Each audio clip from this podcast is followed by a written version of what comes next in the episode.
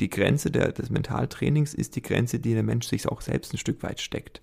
So, lasse ich es zu und probiere es aus oder lasse ich es eben nicht zu. Also nur das, das Mentaltraining wird mich nicht dazu befähigen, über mich hinaus zu wachsen oder den Flow äh, hervorzurufen. Ja? Ähm, man kann höchstens eben halt diese Leistung abrufen, zu der ich fähig bin. Es wird mich aber nicht dazu befähigen, jetzt plötzlich ein Überflieger zu sein, nur weil ich mental trainiere, sondern ich kann einfach nur dann das besser abrufen, zu dem ich fähig bin in dem Moment.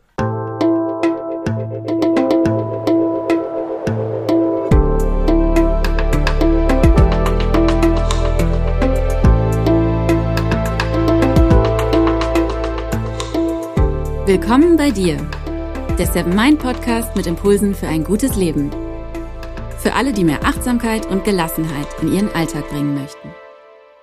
Hi und herzlich willkommen im Seven Mind Podcast. Mein Name ist René Träder und das ist der zweite Teil vom Interview mit Christoph Herr. Er arbeitet als Sportpsychologe und Mentaltrainer und unterstützt Sportler und Menschen im Berufsleben dabei, dass sie ihre maximale Leistung abrufen können. Im ersten Teil des Interviews hast du Chris schon etwas persönlicher kennengelernt und du hast erfahren, was Mentaltraining eigentlich ist. Und hier im zweiten Teil, da wird er uns jetzt ein paar konkrete Übungen zum selber ausprobieren vorstellen. Ich bin sehr gespannt. Nochmal herzlich willkommen, Chris.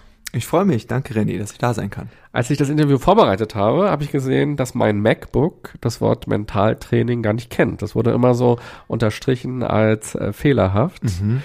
Ist das auch deine Erfahrung, dass viele Leute noch gar nicht so richtig wissen, was das ist und was da drin steckt und was das auch für sie sein kann? Also ich glaube, dass es, dass der, den Begriff, den gibt es schon lange und dass die Menschen diesen Begriff kennen, das würde ich behaupten, dass es mittlerweile geläufiger Begriff ist.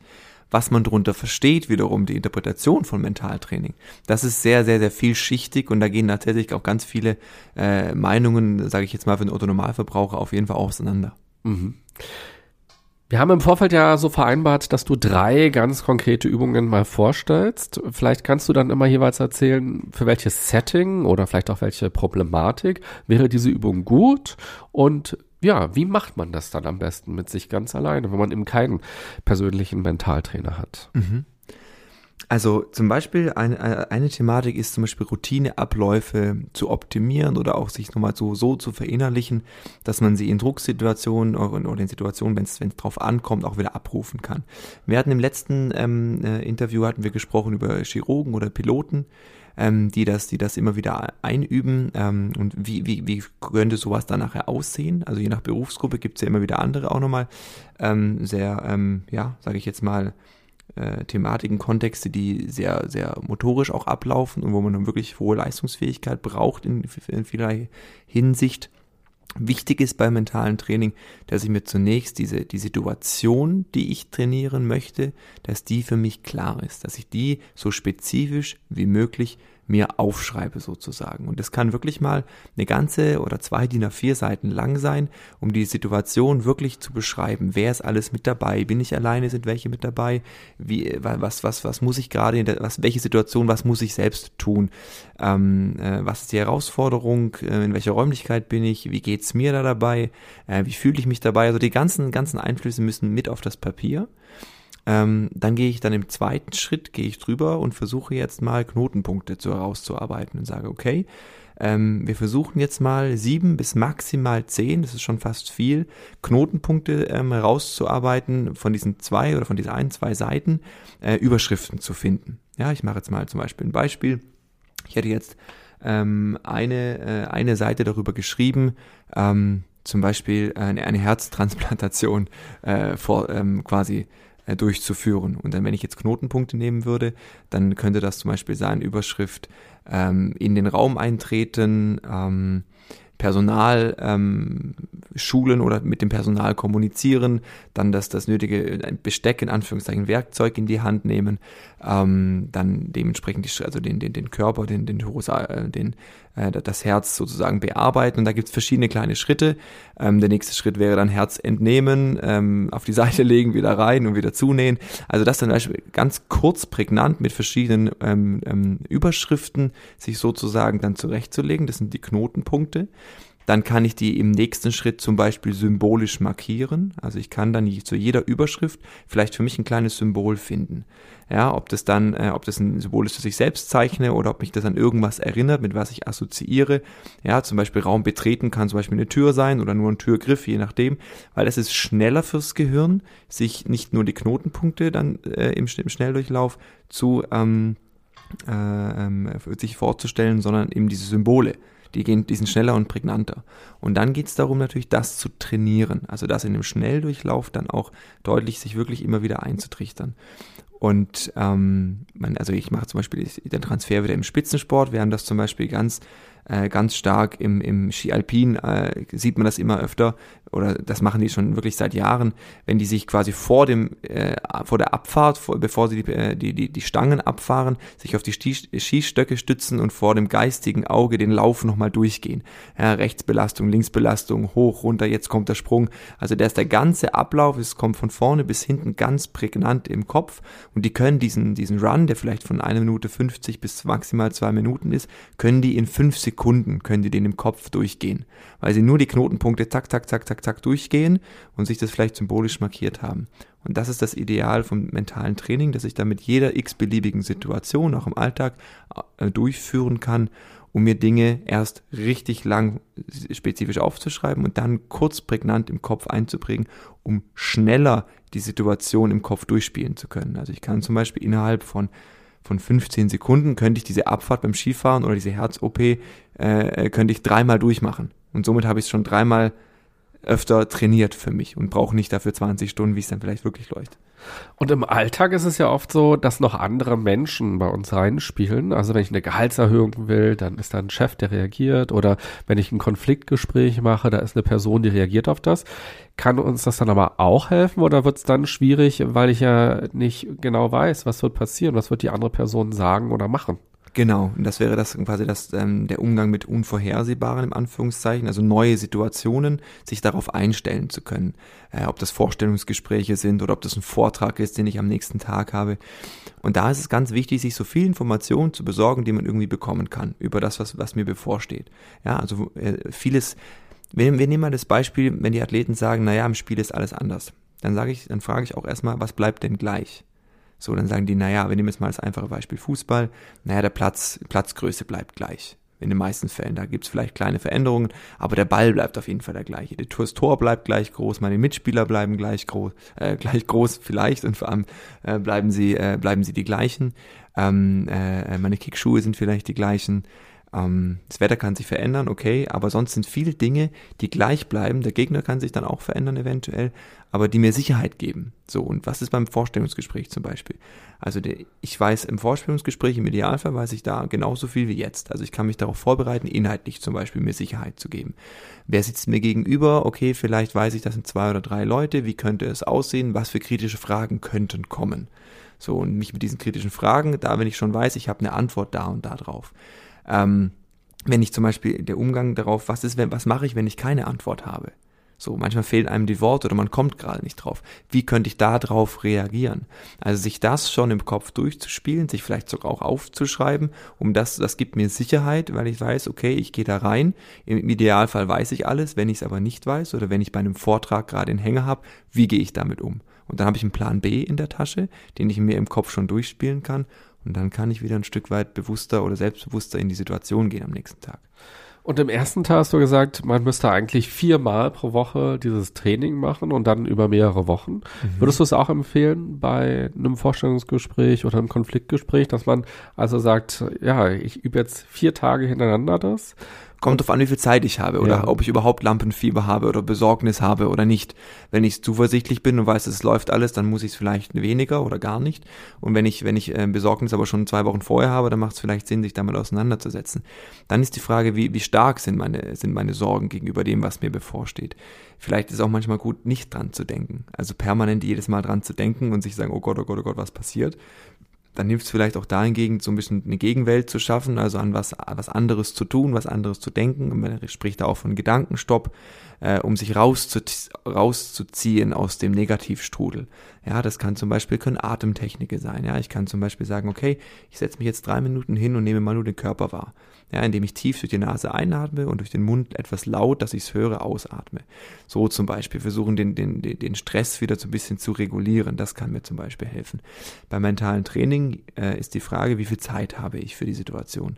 Wenn ich jetzt drei Tage später zum Beispiel einen Vortrag habe, dann kann ich es nicht viermal trainieren. Vielleicht kann ich mich nur ein, zweimal darauf vorbereiten. Ähm, ich kann mich aber einen Abend vorher schon mal äh, darauf vorbereiten und es nochmal durchgehen. Wichtig da dabei ist auf jeden Fall, dass bevor ich ins Bett gehe zum Beispiel, ich habe nicht viel Zeit, es zu trainieren und konnte es mir nur ein, zwei Mal durchspielen, dass ich dann nicht mit dem Besorgnis ins Bett gehe, sondern mit den Erinnerungen, die ich davor hatte, wie, wie reagiere ich drauf. Und wenn es mir schwerfällt, abzuschalten, dann könnte ich zum Beispiel einen Stift nehmen und einen Zettel und darauf mal kurz meine negativen Gedanken draufschreiben, dass ich die da parke. Dann sind sie aufgeschrieben und dann lasse ich sie auch dort. Und dann, dann ist mein Kopf vielleicht wieder freier, um, ähm, um, um besser schlafen zu können vielleicht davor. Ganz schön, man merkt, wenn du so erzählst, dass Achtsamkeit und Mentaltraining ganz eng zusammengehören. Und Auf ganz viele Fall der Hörerinnen und Hörer könnten jetzt eigentlich auch sagen, ja, ich mache Mentaltraining ständig, um besser mit den Problemen oder mit den Stresssituationen in meinem Leben, in der Welt klarzukommen. Definitiv, ja. Also achtsam sein oder achtsam sein zu können, ist eine sehr, sehr gute Grundlage auch für mentales Training, weil ich mir Dinge vielleicht besser vorstellen kann, weil ich achtsamer mit mir bin. Also kann ich mir die Innenperspektive besser vorstellen. Und das hilft mir natürlich dabei bei der Visualisierung. Die zweite Methode, die du vorstellen wolltest, ist der Perspektivwechsel. Mhm. Hast du auch da ein Beispiel und wie geht, geht das? Perspektivwechsel ist zum Beispiel in der Wirtschaft ganz entscheidend, wenn es ums Thema Empathie geht also sich in andere hineinversetzen zu können. Wenn's, wenn wir zum Beispiel beim Thema Kommunikation sind und wie kommuniziere ich richtig, wie nehme ich den anderen wahr, ähm, was, was könnten seine Sorgen jetzt sein? Hat er wirklich auch dementsprechend vielleicht auch, versteht er das, was ich, was ich von ihm will, wenn ich jetzt Führungskraft bin? Oder wie gehe ich damit um, wenn ich Mitarbeiter bin und habe gerade ein Personalgespräch und bin nicht zufrieden, was der Chef gerade von mir will? Ähm, den Perspektivwechsel vorzunehmen und sich zu überlegen, na ja, aus welchem Grund muss der Chef jetzt so entscheiden? Oder wie könnte aus, aus Führungsperspektive der Mitarbeiter jetzt drüber denken und sich diese Perspektive einzunehmen? Das bedeutet, das muss ich auch ein Stück weit trainieren, wenn ich es nicht eh schon kann. Also Empathie kann man ein Stück weit auch lernen, das kann man auch trainieren. Äh, aber das hilft mir natürlich dabei, um auf der einen Seite mich selbst ein Stück weit zu reflektieren. Also kommt das gerade an beim anderen? Wie wirke ich auf den anderen? Ähm, wir sprechen da auch ganz viel vom Selbst- und Fremdwahrnehmung. Wie nehme ich, ich mich wahr? Wie nehmen andere mich wahr? Ähm, ob man das im Sport macht, mit, mit, zum Beispiel mit einer Kamera und man sich danach wieder sieht oder ob man sich erstmal wieder viel Feedback vom Umfeld ein, äh, einholt. Was wir zum Beispiel viel im Coaching machen mit Führungskräften, da läuft ganz viel über Feedback, ja, wie wirke ich auf andere. Und das sind Perspektivwechsel, die mir selbst helfen, aber auch dem anderen, den es zum Beispiel zu bespielen gilt. Mhm. Und wie kann man diesen Perspektivwechsel auch alleine gut hinbekommen? Weil gerade mhm. in einer stressigen oder druckvollen Situation, vielleicht auch wenn es einen Konflikt gab oder auch eine Vorgeschichte da ist, da ist es ja ganz leicht so, dass man die andere Person irgendwie abwertet oder sagt, die ist, die hat mich falsch behandelt oder die ist nicht feinfühlig genug oder die will mir nichts Gutes oder die ist faul was auch immer. Wie schaffe ich das alleine, wenn nicht der Coach oder der Trainer da mhm. ist und immer wieder nachfragt und sagt, aber wie könnte es denn noch sein? Mhm. Wie schafft man dann selber aus diesen Überzeugungen, die man hat in der Historie mit jemandem rauszukommen und ja wirklich Empathie für die Person zu empfinden und ihr vielleicht auch gute Absichten zu unterstellen, warum sie sich so verhalten hat? Also wenn ich weiß, und da sind wir wieder beim Thema Selbstreflexionsfähigkeit, wenn ich weiß, ähm, dass ich mich da vielleicht schwer tun kann manchmal oder dass ich aus einer Emotion raus öfters mal so reagiere, wie ich nachher denke, auch hättest du da mal bloß anders reagiert, hättest du ihn mal anders angesprochen. Ähm, wenn ich das weiß und jetzt gerade keinen Coach da habe, dann kann ich mich aber dazu zumindest mal aus der Situation öfters mal rausziehen. Ich kann zum Beispiel im Gespräch sagen, ich habe irgendwo ein Post-it oder ich habe irgendwo äh, einen andersfarbigen Schnürsenkel oder irgendwas in der Hosentasche, was mich aus der Situation rausbringt, was mich daran erinnert, ähm, nochmal nachzufragen. Oder zu sagen, komm, wir tauschen mal kurz die Plätze, setzen Sie sich mal hier und ich setze mich dorthin. Oder komm, wir machen mal kurz das Fenster auf, ich habe das Gefühl, wir kommen hier nicht weiter. Kann ich gewährleisten, dass wir beide sitzen? Stehe ich und sitzt der andere? Also sind wir da auf Augenhöhe? Oder, oder können wir irgendwie ähm, versuchen, das Gespräch zu verlagern? Ähm, Perspektivwechsel zum Beispiel im, äh, im Vortragssetting kann ich nicht sagen, okay, die, äh, die ähm, äh, das Publikum kommt auf die Bühne und ich setze mich hin. So, also das könnte man als Methode mal benutzen, aber was mache ich denn dann dort, um die Perspektive zu wechseln, um mir zu um mich zu vergewissern, dass die Information ankommt? Da gibt es ein paar Tricks, die mich aus der Situation rausziehen können. Also wie gesagt, visuell kann das sein. Es kann aber auch sein, dass es, dass es vielleicht zum Beispiel habe ich ein Handy in meiner Hosentasche, dass das vielleicht alle vier Minuten ganz leicht vibriert. So, dann kann mich das so, ah, stimmt, stopp, Gedankenstopp, warum vibriert's? Ah, stimmt, ich sollte doch nochmal nachfragen oder bin ich da, bin ich noch auf aktuellem Kurs? Und es bewahrt mich vielleicht da davor, dass ich, dass ich dann mich vielleicht nur reinreiten lasse in Situationen, die ich eigentlich vermeiden will. Was für eine Farbe haben deine Schnürsenkel heute? Die haben tatsächlich äh, die gleiche Farbe wie mein Pullover, witzigerweise. Die sind, äh, was sind das? Burgunder, Rotwein. Aha. Rotweinfarben, ja. Und gleichfarbig. Die sind gleichfarbig tatsächlich. Ich habe ich hab heute äh, gehofft, dass ich nicht keine Mentalstrategie brauche, um mich rauszuziehen aus irgendetwas. Hast du dennoch in deinem Alltag ein Post-it irgendwo kleben, wo was draufsteht, was dir wichtig ist? Oder gibt es eine Mentalstrategie, die du tatsächlich regelmäßig nutzt für dich? Ich atme. Ja, wie, wie wir alle. das ist etwas, was wir alle machen. Ich atme, versuche bewusst zu atmen. Ähm, leider gelingt mir das nicht immer, weil, ähm, also Atmung macht frei, in Anführungszeichen, versuche frische Luft irgendwie auch mal zu kriegen am Tag. Ähm, und das halt bewusst so zu machen, dass ich mich immer wieder aufrichte da dabei. Also man, man neigt dazu, immer so ein bisschen in sich hinan zusammenzufallen. Und da haben wir die Verbindung von Körper und Geist. Also wenn der Körper zusammenfällt, hat das auch wieder Auswirkungen auf mein, auf mein Denken. Äh, und da mich einfach wieder aufzurichten, die Schulter nach hinten zu nehmen, mal tief durch die Nase einzuatmen äh, und die vielleicht kurz die Augen schließen, ausatmen und dann wieder Hier, Hier und Jetzt zu sein. Das hilft mal eben schnell zur Regulierung ganz gut. Und äh, die dritte Übung oder die dritte Methode, die du uns vorstellen wolltest, geht in das Thema Entspannung. Das ist ja auch ein ganz wichtiges und ein ganz zentrales Thema. Mhm. Was hast du da für Methoden? Also ich glaube, ähm, die Hörer bekommen über Seven Mind schon ganz viel in diese Richtung Entspannung und ich glaube, ähm, da gibt's ganz, ganz viele Mechanismen, die da oder auch Techniken, die viele auch schon kennen, ob das Atmung ist, ja, ob das ähm, ob das Yoga ist, ob das Meditation ist, ob das Achtsamkeitstraining ist. Da gibt es ganz viele Möglichkeiten, sich zu entspannen. Ob das einfach nur, ob ich ins Schlaflabor gehe und gucke, ob ich richtig schlafe. Da gibt es ganz viele Möglichkeiten. Ähm, eine ganz wichtige Sache für entspanntes Handeln oder auch wieder Umgang mit Misserfolg, um entspannt zu sein oder vielleicht sich Dinge nicht so sehr zu Herzen zu nehmen, ist das Thema Erwartungshaltung. Ähm, und sich die Erwartungen, ähm, die man an sich selbst hat oder die andere von einem haben, haben, richtig zu verbuchen. Und da hilft zum Beispiel, man kann sich ein Dreieck machen, das kann man aufzeichnen auf Papier und dieses Dreieck in, in, in drei Teile teilen. Und ich teile jetzt mal das, das, den untersten Teil in das Anführungszeichen Worst-Case-Szenario. Also ähm, zu was bin ich denn fähig, wenn alles schlecht läuft? Ja, angenommen, mir geht's nicht gut, ich stehe auf äh, vom Bett und merke so, oh, heute wird's irgendwie nix. So, zu was bin ich denn da fähig an so einem Tag? Ähm, was kann ich von mir erwarten an so einem Tag, wo alles gerade irgendwie in Anführungszeichen bescheiden läuft? Und ähm, der zweite Part in diesem Dreieck ist dann zum Beispiel der Normal, Normal Case. Also was ist denn der Alltag so? Was kann ich leisten, wenn alles normal ist? Dann schreibe ich dann, das war, was kommt hinzu? Sozusagen schreibe ich in die, in die mittlere Spalte rein. Und oben in die Spitze des Dreiecks äh, schreibe ich sozusagen der Sahnetag. Also was kann ich leisten, wenn alles super ist? Ich fühle mich gut, äh, ich habe eine gute Phase, es läuft richtig zu. Was kann ich denn dann noch mehr leisten?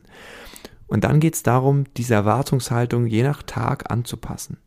Und dann kann ich mir zum Beispiel sagen, okay, ich nehme jetzt mal einen Monat, ich nehme jetzt einfach mal 30 Tage ähm, und sage, okay, die nächsten 30 Tage, wie viel von diesen nächsten, nächsten 30 Tagen könnten Worst-Case-Tage sein? Dann schreibe ich das nebendran, also neben die unterste Spalte des Dreiecks schreibe ich nebendran zum Beispiel, naja, von den nächsten 30 vielleicht sieben Worst-Case-Tage. Alles klar. Wie viele normale Tage habe ich? Na, sagen wir mal, ja, vielleicht so 20, normale Tage, dann bleiben noch drei Tage übrig von den 30, das sind zum Beispiel meine Sahnetage. Dann markiere ich das noch farblich und dann stehe ich auf am Tag und denkst, okay, wie fühle ich mich? So. Und je nachdem, wie ich mich fühle, kann ich erstmal das das, die Basic erwarten von mir. Und wenn ich mich schon super fühle, kann ich zum Beispiel schon wieder ein bisschen mehr erwarten.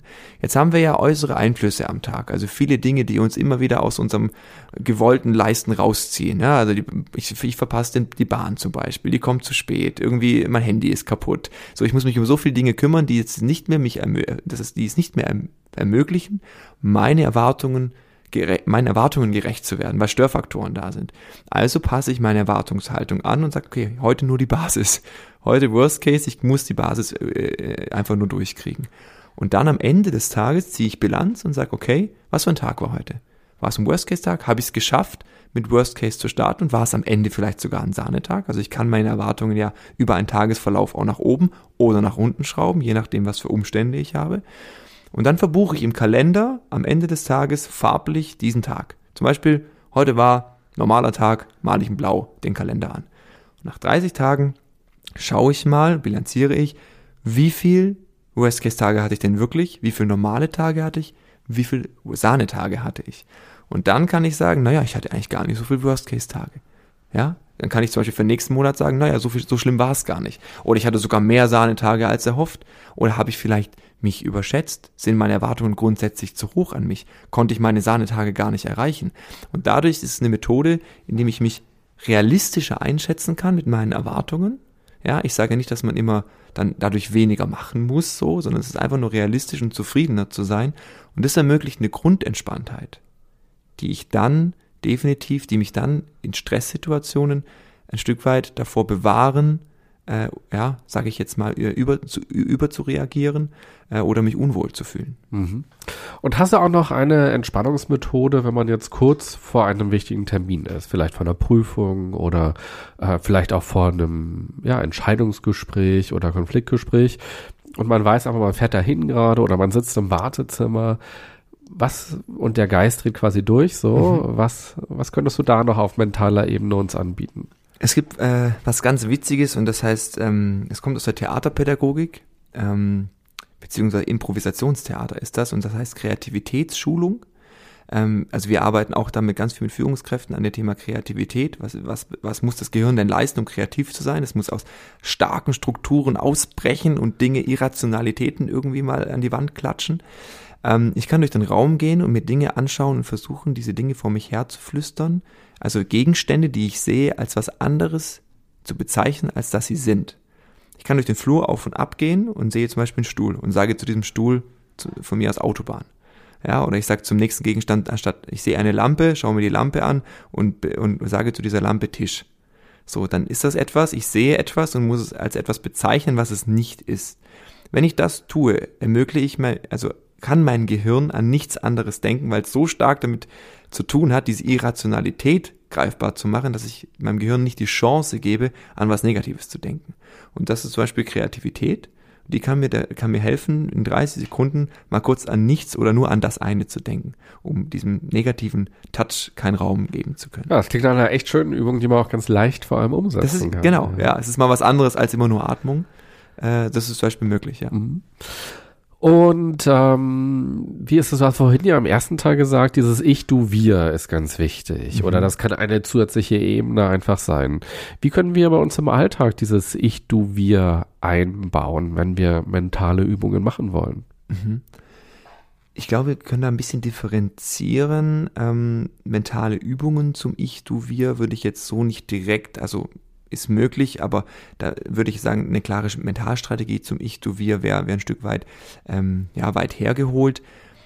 Die, die, die, diese, diese, diese Struktur Ich, Du, Wir im Alltag ähm, bei sich selbst anzufangen, um mit sich im Reinen zu sein. Also ich, ich, ich spreche jetzt einfach mal zum Beispiel von gesunder Führung.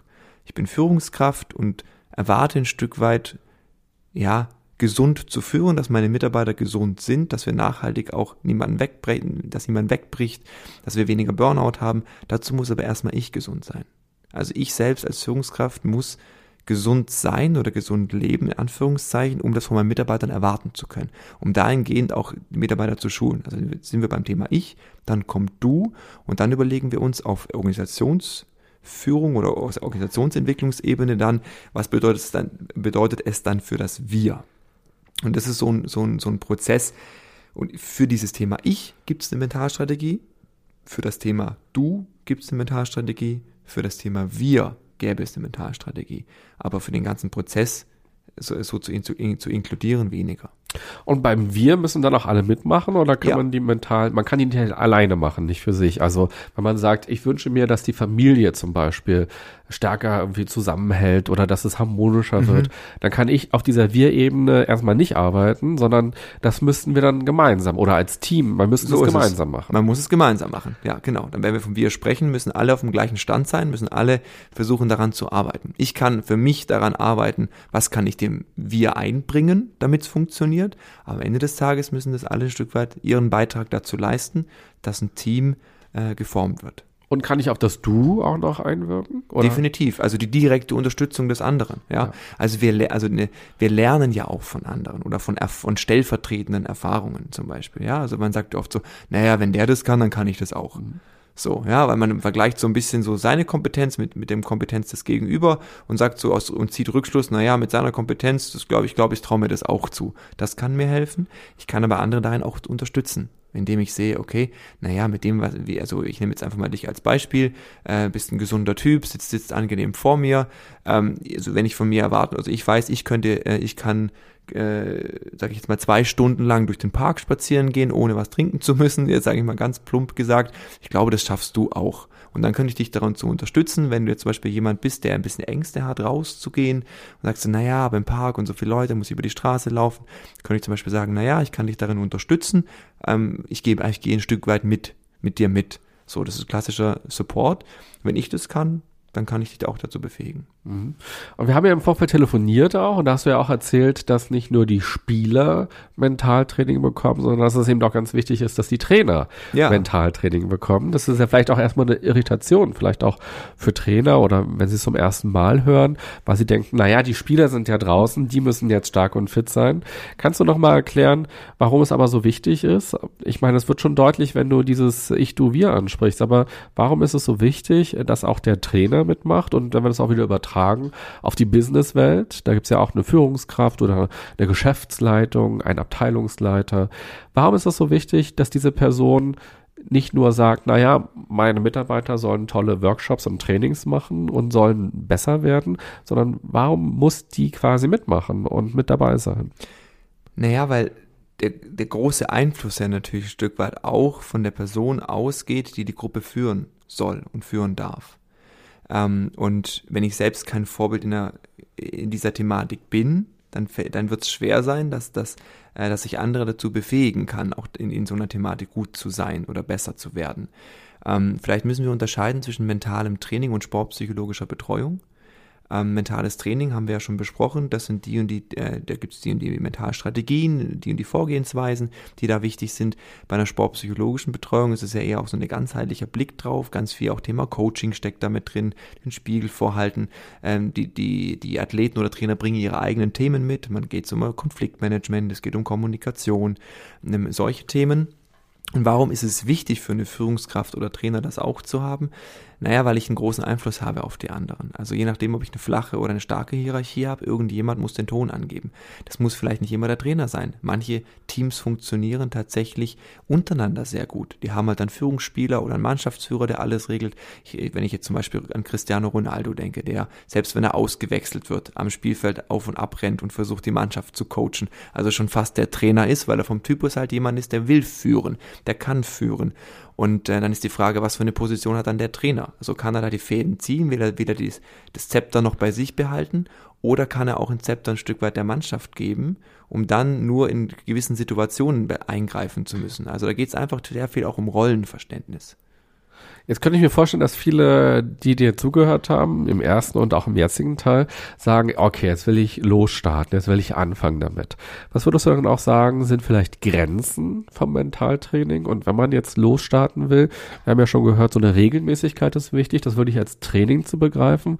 Was könntest du aber noch für Tipps mitgeben, damit das Umsetzen besser gelingt? damit das Umsetzen besser gelingt. Das bedeutet natürlich eine, ein Stück weit eine Verhaltensveränderung. Und Verhalten zu verändern ist nicht immer so ganz einfach, ja, weil man lebt in seinen Strukturen. Ähm, vielleicht Hätten wir vielleicht am Anfang sagen sollen, bevor man zuhört. Vielleicht. Dass man nicht enttäuscht ist jetzt am Ende. vielleicht. Ich glaube, ich glaube, man darf da nicht enttäuscht sein von sich selbst. Ich glaube, wenn einem das Thema wichtig ist und jeder findet einen Weg dazu, dann kann man das auf jeden Fall machen. Äh, ich, ähm, die Frage ist, wie wichtig ist mir die Thematik? Wie sehr bin ich mir dessen bewusst, dass ich es brauche oder dass es mich weiterbringt? Ähm, wenn wir über Verhaltensveränderungen sprechen, dann hat natürlich der größte, Verein, der größte Einfluss auf Verhaltensveränderung äh, hat natürlich ein Stück weit Schmerz oder Liebe, je nachdem, was wir da als stärkeres ähm, Konstrukt da ähm, definieren wollen. Aber ich nehme jetzt mal einfach mal leider Gottes diesen Negativverstärker äh, und sage, okay, ich habe so wahnsinnige Rückenschmerzen. So. Und diese Schmerzen sind unerträglich und ich krieg sie irgendwie nicht weg. Ich weiß aber, durch viel Bewegung oder durch Schwimmen oder durch Klettern gehen, würden diese Rückenschmerzen weniger werden. So, was muss ich also tun? Naja, ich muss aufstehen, ich muss mich bewegen. Aber irgendwie, ich, ich komme nicht dazu. Also ich weiß, was ich tun müsste, aber ich komme nicht dazu. Und jetzt könnte ich mental versuchen, mir eine Strategie zurechtzulegen, um äh, mich aus dem Bett raus holen zu können. Ja, also was kann das denn sein? Und das sind so Routineabläufe, kleine Rituale, die mich helfen, aufstehen zu können. Ja, ich liege im Bett und ich habe Rückenschmerzen und denke okay, irgendwie habe ich keine Lust aufzustehen. Ich fange jetzt einfach mal mit einer Atemübung an, weil da kann ich liegen bleiben. Ich kann jetzt einfach mal anfangen, damit es mir vorzustellen, wie es denn ist, draußen spazieren zu gehen. So, mit, mit, so einer, mit so einer Strategie. Und ich kann mir jetzt einfach mal vorstellen, mich einfach mal nur hinzusetzen. Das erwarte ich jetzt von mir. Und ich kann mir irgendwo ein Post-it oder ein Bild ins Zimmer hängen das mich, das, das, das, wo Natur abgebildet ist. Und immer wenn ich dieses Bild sehe, bedeutet das für mich, setz dich an die Bettkante. Dann sitze ich schon zumindest mal. Und dann ist der Weg zum Aufstehen schon gar nicht mehr so weit, wie wenn ich, wenn ich liege. So, und so kann ich versuchen, immer wieder mir das, das Thema über dieses Schmerz natürlich, ähm, äh, das, das wird mich am meisten dazu befähigen, weil ich den Schmerz loswerden will. Eine Verhaltensveränderung hervorzurufen aus Überzeugung, Geht natürlich auch und ist sehr effektiv, da muss ich aber überzeugt sein. Ich kann nicht einfach sagen, ich stelle mir irgendwas vor und dann wird es schon irgendwie besser werden, sondern ich möchte damit irgendein Ziel erreichen. Und da, das sind Ziele wichtig. Warum mache ich etwas? Und wenn das Ziel gut definiert ist und realistisch ist, dann ist die Wahrscheinlichkeit hoch, dass ich es auch umsetzen kann. Und siehst du auch Grenzen oder sagst du, das ist quasi eine Technik, eine Methode, die, ja, die gibt uns ganz ungeahnte Power und alles ist plötzlich möglich? Es gibt in diesem Berufsfeld sicherlich viele, ähm, die, die, die behaupten, ähm, dass, dass, dass die Thematik das ein und das, das Nonplusultra ist. Ja, und wir sagen, wenn wir das machen, da kommen wir in ganz andere Hemisphären, also das ganz stark in diese Motivationsschiene reintreiben. Am Ende des Tages bin ich selbst dafür verantwortlich. Also ich trage selbst Verantwortung dafür, ob ich etwas tue oder ob ich etwas nicht tue. Wenn ich überzeugt von der Thematik bin und diese auch wirklich mir, ein, mir einpräge, ich glaube schon, dass dann ganz viel mehr möglich ist, als ich mir davor zugetraut habe weil mir der Horizont erweitert. Wenn ich etwas neu ausprobiere und es funktioniert, dann bin ich auf jeden Fall schon mal befähigt dazu, mehr, mehr, mir mehr zuzutrauen als vorher. Es hat definitiv Grenzen und die Grenze der, des Mentaltrainings ist die Grenze, die der Mensch sich auch selbst ein Stück weit steckt. So, lasse ich es zu und probiere es aus oder lasse ich es eben nicht zu. Also nur das, das Mentaltraining wird mich nicht dazu befähigen, über mich hinaus zu wachsen oder den Flow äh, hervorzurufen. Ja, ähm, man kann höchstens eben halt diese Leistung abrufen, zu der ich fähig bin. Es wird mich aber nicht dazu befähigen, jetzt plötzlich ein Überflieger zu sein, nur weil ich mental trainiere, sondern ich kann einfach nur dann das besser abrufen, zu dem ich fähig bin in dem Moment. Und das ist ja auch eine spannende, achtsame Auseinandersetzung mit sich selbst, wenn man in Kontakt mit sich tritt und sich mhm. fragt, was sind denn eigentlich meine Grenzen und was sind mentale Grenzen, so Kopfgrenzen und was sind körperliche Grenzen? Definitiv. Und was stimmt eigentlich von dem, was ich gerade glaube ja. und was ist vielleicht auch veränderbar? Und das ist natürlich ganz klar, ich muss es ausprobieren. So, am Ende, am Ende des Tages ist es Learning by Doing, also das Kind, das auf die Herdplatte greift, wenn die Herdplatte ist heiß, das wird es danach nicht nochmal machen. Es hat es aber ausprobiert. Ich kann dem Kind oft genug sagen, fast nicht drauf, es ist heiß, wenn es nicht weiß, wird es drauf fassen. Ähm, und das ist beim mentalen Training auch so. Also wenn ich es nicht ausprobiere, dann verweigere ich mir die Chance, dass sich irgendwas verändert am Ende des Tages. Manchmal wird die Sportpsychologie oder das Mentaltraining ja auch ein Stück weit überschätzt. Also man wird oftmals, naja, jetzt macht er mal ein Screening und er sagt mir dann, wie er ist und dann weiß ich, wie, er, wie ich ihn behandeln soll. Ähm, äh, äh, das können wir nicht immer alles leisten. So, also wir können einfach nur einen Teil des Ganzen, wir können dazu beitragen, dass das ein paar äh, Paradigmen besser laufen, wir können Leute unterstützen in vielem, was sie tun, aber am Ende des Tages ist man immer als Sportler oder als Privatperson selbst dafür verantwortlich. Ah, das ist auch nochmal eine starke Motivation, so am Ende der Folge, ins Machen zu kommen, das Definitiv. einfach mal auszuprobieren. Ja, also man kann da auch gar nicht verlieren. Also einfach mal ausprobieren, sich ins kalte Wasser werfen, äh, es macht sicherlich Sinn, weil dadurch kriege ich ja Feedback. Funktioniert's, funktioniert's nicht, wo brauche ich wieder ein bisschen was? Und da, das ist das schöne mentale Training, das kann ich sofort hier und jetzt ausprobieren. Dann vielen Dank, Chris, dass du hier warst, dass du Gast im Podcast warst und dass du ganz viele verschiedene Methoden vorgestellt hast, die man ja ganz wunderbar so im Alltag integrieren kann. Ja, vielen lieben Dank, René, dass ich da sein durfte und den Zuhörern zu Hause wünsche ich viel Spaß beim Ausprobieren. Ja, das wünsche ich euch auch. Liebe Podcasthörer, lieber Podcasthörer, toll, dass du zugehört hast. Und du hast ja auch gerade gehört, wir alle, die wir Achtsamkeit praktizieren, sind irgendwie ja auch schon mentalen Menschen, denn wir arbeiten ja an unserer Wahrnehmung, an unseren Gedanken, an unseren Glaubenssätzen. Und du kannst ja mal überlegen, die Methoden, die Chris gerade vorgestellt hat, was davon hat dich direkt angesprochen und gepackt? Was könntest du vielleicht heute noch ja, wirklich mal ausprobieren. Oder welche Situation steht vielleicht bei dir demnächst auch an und du sagst, ja, die macht mir so ein bisschen Angst und genau dafür könnte ich mal eine der Methoden nutzen wünsche ich dir alles Gute und spannende Erkenntnisse beim Ausprobieren. Und wenn du magst, schick auch gerne mal Feedback zu den Podcast-Folgen. Also das interessiert uns auch sehr. Was findest du spannend an den Folgen, auch gerade an den Interviews? Welche Themen interessieren dich noch und welche Gäste würdest du hier auch gerne mal hören wollen? Ich wünsche dir eine gute und achtsame Zeit. Bis bald. Bye bye, sagt René Träder.